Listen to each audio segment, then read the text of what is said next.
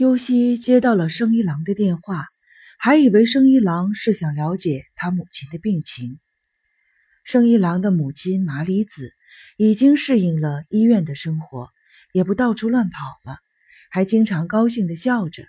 可是，不管是物理治疗还是心理辅导，都不能阻止脑萎缩的进展，病情在逐渐的恶化，视觉和触觉都在衰退，基本上不能自己洗衣服、脱衣服。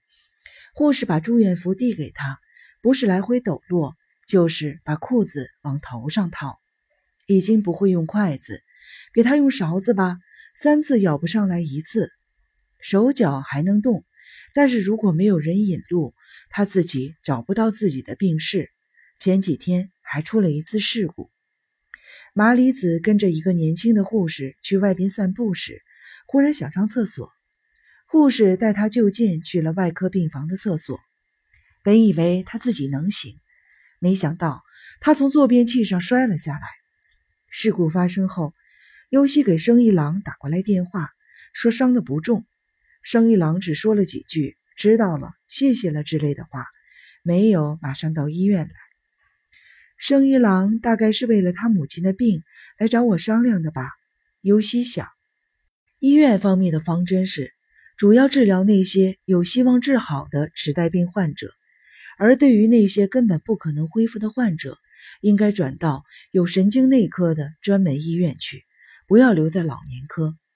关于这个问题，优希也想跟生一郎谈谈，但是出现在医院大厅的除了生一郎之外，还有梁平。生一郎满脸为难，把聪智去了四国的事情告诉了优希。听了生一郎的话，优希心里乱极了，除了一个劲儿的问为什么，不知道说什么好了。他想了解真实的情况，说只有这样才能救你。生一郎说。优希感到困惑不解。聪智想知道的真实，优希想起来就痛苦万分。生一郎体察到优希此刻的心情，没有必要跟他说真话，随便说个原因就行了。优希没有完全理解生一郎的意思，比如说什么原因？在学校受欺负，得了神经官能症了，父母打架介入其中，身心疲惫了，甚至可以说连自己都不知道是什么理由，忘了。优希觉得生一郎说的有道理。想按他的方法对付宗志。这时，梁平突然冒出了一句：“宗志能相信吗？”优希一下子冷了下来。是啊，聪志专程去了四国，还特意爬了灵山，这种谁都能识破的谎言，骗得了他吗？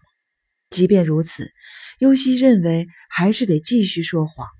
以前就是这样做的，不管出现什么情况，都没有说出过那个秘密。对医生也没有说过，当然特殊的人物除外。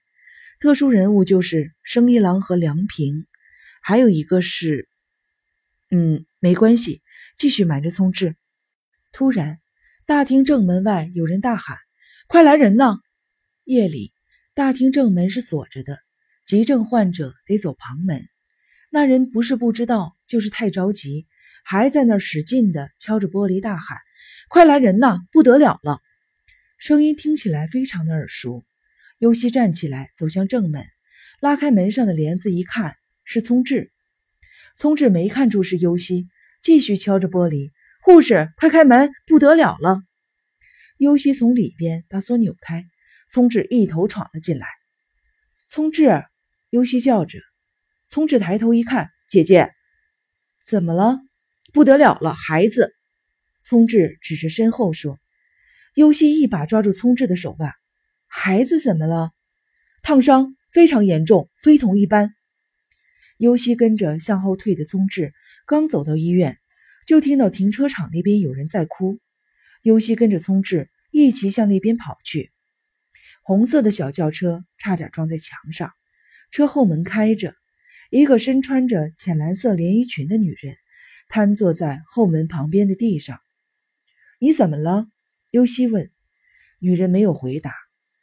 聪智在尤西身后说话了：“是我打的。”尤西不解的回头看着聪智，聪智斜愣了女人说：“打了他一个大嘴巴。为什么？您就先别问为什么了，先给车里的孩子看病吧。”尤西弯下身子看了看车里的孩子，差点叫出声来，赶紧用手捂住了嘴巴。尤西一眼就看出来是非常非常严重的烫伤，小女孩连哭的力气都没有了。急诊室。优西朝聪智喊了一声：“嘿，他知道哪儿是急诊室啊！”优西转身正要朝医院跑，看见生一郎和梁平出来了，就朝他里喊：“快快帮忙！”俩人急忙跑了过来。聪智认出了是生一郎，您来了。俩人谁也没理睬聪智，站在优西对面听他的吩咐。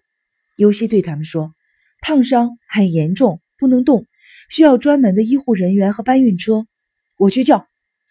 等等等等，还需要别的器材，我去。你们在这儿看好孩子。尤西说着，看了看坐在地上的女人一眼，注意保护一下这位女士。问问孩子的名字、受伤的时间、受伤时的状况。我马上就回来。说完，就跑进医院里去了。